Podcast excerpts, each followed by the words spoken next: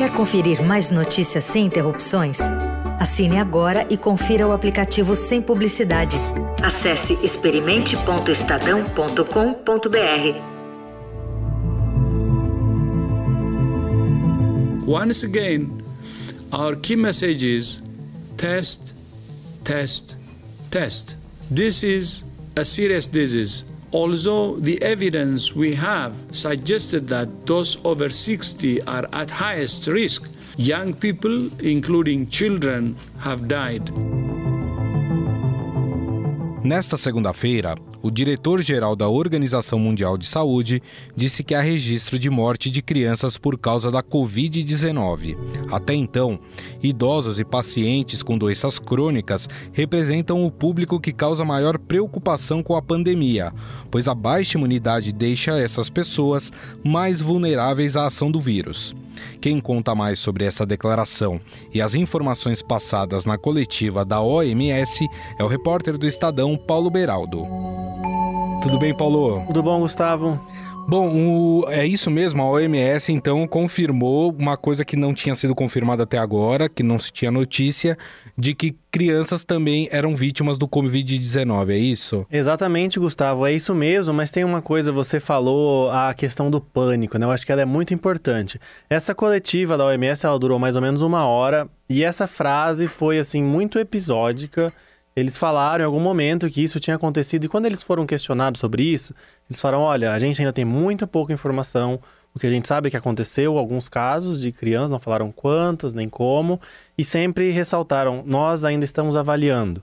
O que a gente identificou é que sim aconteceu entre jovens e entre crianças, mas o grupo de risco maior continua sendo aqueles acima de 60 anos. What we know from the evidence to date uh, is that children um, are susceptible to infection and that children can be infected with this virus. A maior parte da coletiva foi para pedir engajamento e comprometimento dos líderes políticos, né? Em um determinado momento eles foram questionados sobre a atitude do presidente Jair Bolsonaro de ter saído, né, de ter ido no meio de uma manifestação. Eles não responderam diretamente sobre essa atitude, mas falaram que todos os governos deveriam desestimular ou cancelar o máximo possível esses eventos que reúnam muita gente, né, aglomerações. É interessante que nessa coletiva também eles falaram sobre testar e testar bastante, né? Muitos testes. We have a simple message for all countries. Test, test, test. E a gente sabe que aqui no Brasil está sendo adotados testes para alguns casos. Né? Sobre isso, é, de fato, o que eles estão recomendando é que se passe a testar praticamente todo mundo que tenha suspeitas da doença? Isso, Gustavo, só que a gente sabe que isso não é exatamente viável, né? Eles defenderam que o maior número de pessoas possível possa ser testado. Um dos dirigentes, inclusive, usou uma frase e falou assim: não tem como você saber onde é que está o problema se você tiver uma faixa no seu rosto, né? Se você tiver vendado. Então é meio que isso, você testa, você identifica de onde veio, de onde ocorreu a transmissão e aí você vai lá e isola aquela pessoa. Eles falaram muito sobre isolar, sobre a necessidade de levar isso a sério, porque mesmo que uma pessoa não demonstre os sintomas ou que ela esteja até curada, ainda por 14 dias ela pode transmitir para outras pessoas. All confirmed cases, even mild cases, should be isolated in health facilities to prevent transmission and provide adequate care. Então isso é fundamental. Ela se curou, mas pode estar passando adiante sem nem se dar conta disso. Ou seja, né, algumas medidas de isolamento que estão sendo tomadas pelo mundo não seriam 100% efetivas é, de acordo com o que foi falado nessa reunião da OMS, né? Exatamente. Então é sempre pedindo muito cuidado, né, o máximo de cuidado possível para evitar essa pandemia que ela cresça ainda mais do que já está crescendo. Muito bem. Esse é o repórter do Estadão, Paulo Beraldo, que trouxe um pouco para a gente esse é um aspecto dessa coletiva que teve da OMS, né? Que foi falado é, esses assuntos, foi falado sobre a transmissão em crianças, foi falado também sobre é, a quantidade de testagens né, da doença e também sobre o isolamento dos doentes. Paulo, gostaria mais uma vez de te agradecer. Muito obrigado, viu? Muito obrigado e até a próxima. Para se ter uma ideia, a mortalidade avança conforme a idade. Entre 60 e 69 anos, os óbitos chegam a 3,6%. Na faixa dos 70 a 79 anos, sobe para 8%, e acima dos 80 vai para quase 15%. Inclusive, o Ministério da Saúde atualizou as medidas de prevenção e recomendou que pessoas com 60 anos ou mais e doentes crônicos como diabéticos fiquem em isolamento para evitar o contágio pelo vírus. A tentativa do governo é evitar a propagação da Covid-19 entre os pacientes mais vulneráveis que têm mais chances de complicações.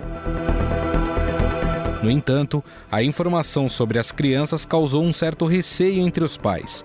O diretor-geral da OMS não deu mais detalhes sobre o perfil das vítimas, mas esclareceu que as transmissões não ocorreram em lugares como escolas. Até esta segunda-feira, a Organização Mundial da Saúde não havia divulgado a morte de crianças pelo novo coronavírus. Para esclarecer algumas dúvidas sobre a questão e evitar o pânico, nós convidamos o infectologista do Hospital Emílio Ribas, Jean Gorenstein.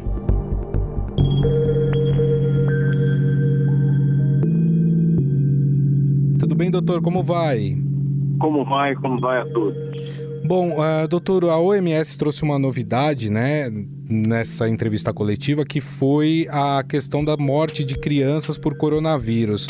Com essa informação, muda uh, em algo os protocolos adotados até agora? Não, muda sobremaneira, porque nós entendemos que em todas as doenças virais, as crianças também eram um público vulnerável. Né? E nós achávamos estranho é, essa diferença em relação ao Covid-19. Por que, que é que ele não tinha uma repercussão mais grave nessas crianças? É óbvio que a, a história iria trazer essa informação, mas mais especial, especificamente, nós teríamos esse impacto em nosso meio. Por que, que ele teria impacto no nosso meio? Porque nós encontramos um outro tipo de população, uma população uh, jovem, e além de uma população jovem, com crianças com alterações, inclusive, de desnutrição. Então, o impacto aqui poderia ser, ser muito maior. Mas, no ponto de vista de preparo, de mais intensificação na circulação dos vírus, isso acaba tendo uma, um significado maior.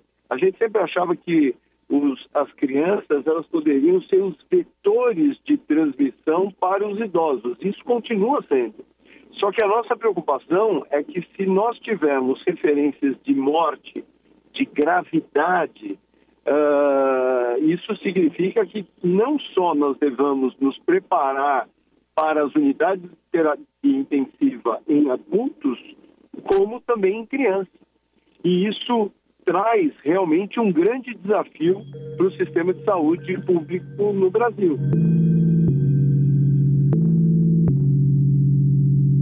Não foram dados muitos detalhes, né, doutor, sobre essas crianças, né, que contraíram a doença ou que morreram por causa da doença, mas tem é, algumas características que coloquem as crianças, os adolescentes na faixa de risco e quais seriam elas? Então, a gente sempre considera que a população infantil, especialmente abaixo de 9 anos, é, e quanto mais tem a idade, mais a, a, preocupação tende a ser maior, uma vez que você tem um sistema imunológico ainda em construção. Da mesma forma que o idoso ele tem um envelhecimento no sistema imunológico, o jovem ele tem um sistema imunológico em amadurecimento. Então, exatamente isso faz com que nós tenhamos duas, dois cenários absolutamente distintos uh, e que nos gera preocupação, porque se eu tenho um, uh, uma diminuição das minhas defesas frente ao vírus, eu tenho a possibilidade de se criar uma quantidade de vírus circulando muito maior e aumentar a gravidade da doença, mas aumentar o impacto desse vírus sobre uh, o pulmão, causando comprometimentos respiratórios ainda muito mais graves. Então, nessa escala de imunidade que o senhor colocou, por exemplo, os recém-nascidos seriam aí os mais afetados por ter um sistema imunológico ainda muito é, a se desenvolver ainda, é isso? Eu consideraria exatamente as crianças abaixo de um ano. É, na faixa etária de um ano a nove, aliado a isso, a gente tem outros componentes como desnutrição, uh, favorecendo então uh, um impacto de doença ainda maior. O fato de algumas escolas e até alguns governos de estado uh, estarem fechando escolas, isso é uma medida acertada no seu modo de ver, doutor? Sem dúvida nenhuma, uma, uma medida muito importante uh, em que faz com que a gente diminua as aglomerações, a circulação do vírus, porque a gente lembra não só pelo fato das escolas, as pessoas se aglomerarem dentro das escolas, e isso circularia mais o vírus, como ao mesmo tempo nós lembraríamos do transporte que essas pessoas para irem à escola, para voltarem da escola. Mas é importante salientar que não é o fato dessas crianças serem liberadas ou até mesmo os adolescentes, os adultos jovens nas suas universidades, que os permite ficar circulando em shoppings, em, uh, em, pela própria cidade, porque, logicamente, o objetivo é diminuir a circulação e não dar uh, antecipação de, do seu lazer.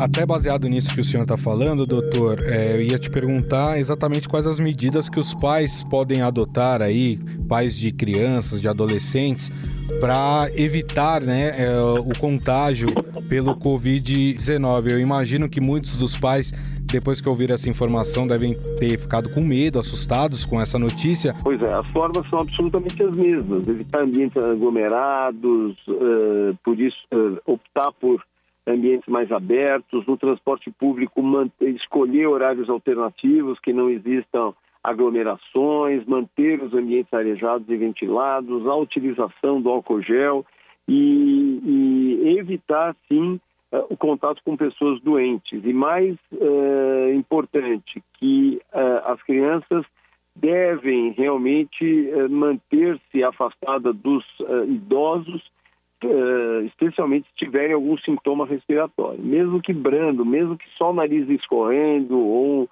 um quadro de dor de garganta. Perfeito. Doutor, para a gente encerrar, duas coisas que foram faladas também nessa coletiva.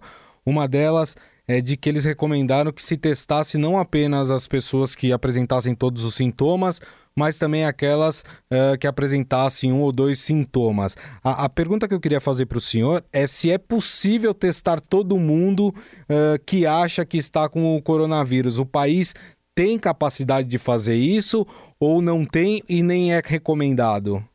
Em qualquer país com as dimensões continentais do Brasil, com o índice populacional que nós temos, isso é impossível ser realizado. Então, ah, nós devemos sim guardar a testagem para populações específicas, que são exatamente os pacientes que serão internados e especialmente aqueles pacientes graves, para que a gente possa sim conseguir definir trata-se ou não de coronavírus nessa população que nos expõe tanto risco e medo.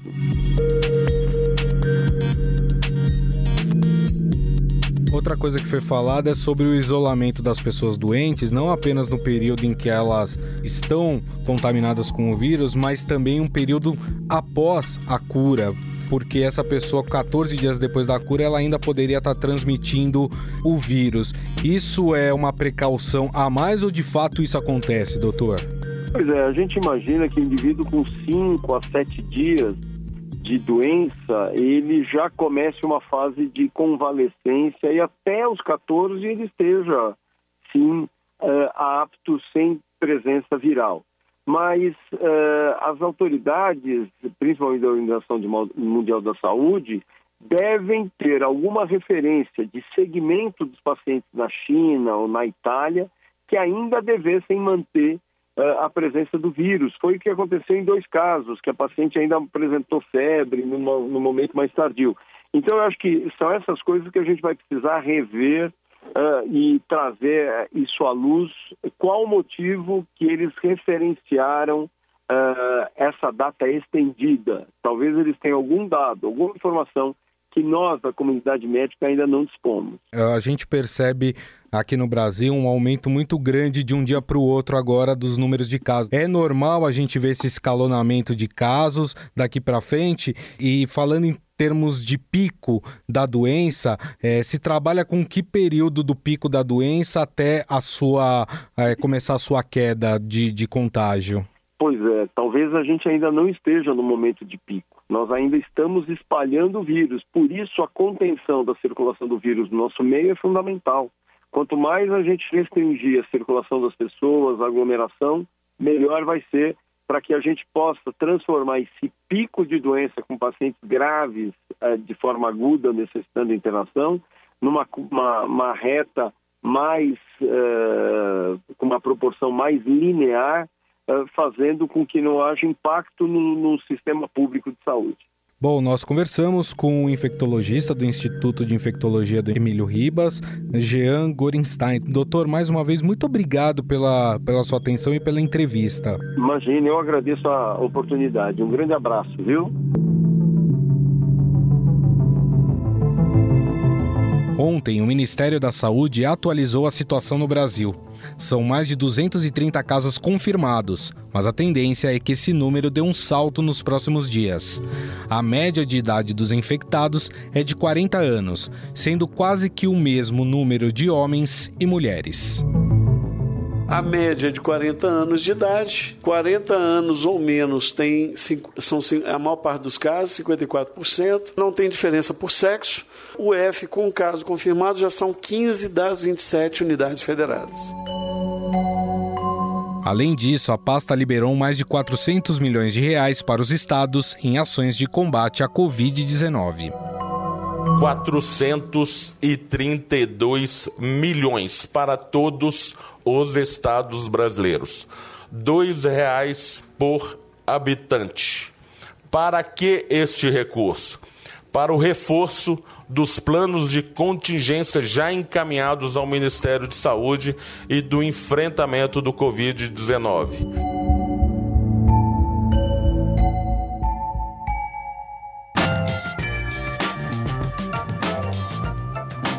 O Estado Notícias desta terça-feira vai ficando por aqui. Contou com a apresentação minha, Gustavo Lopes, e montagem de Nelson Volter. O diretor de jornalismo do Grupo Estado é João Fábio Caminoto. Mande seu comentário e sugestão para o e-mail podcast@estadão.com. Um abraço e até mais. Estadão Notícias.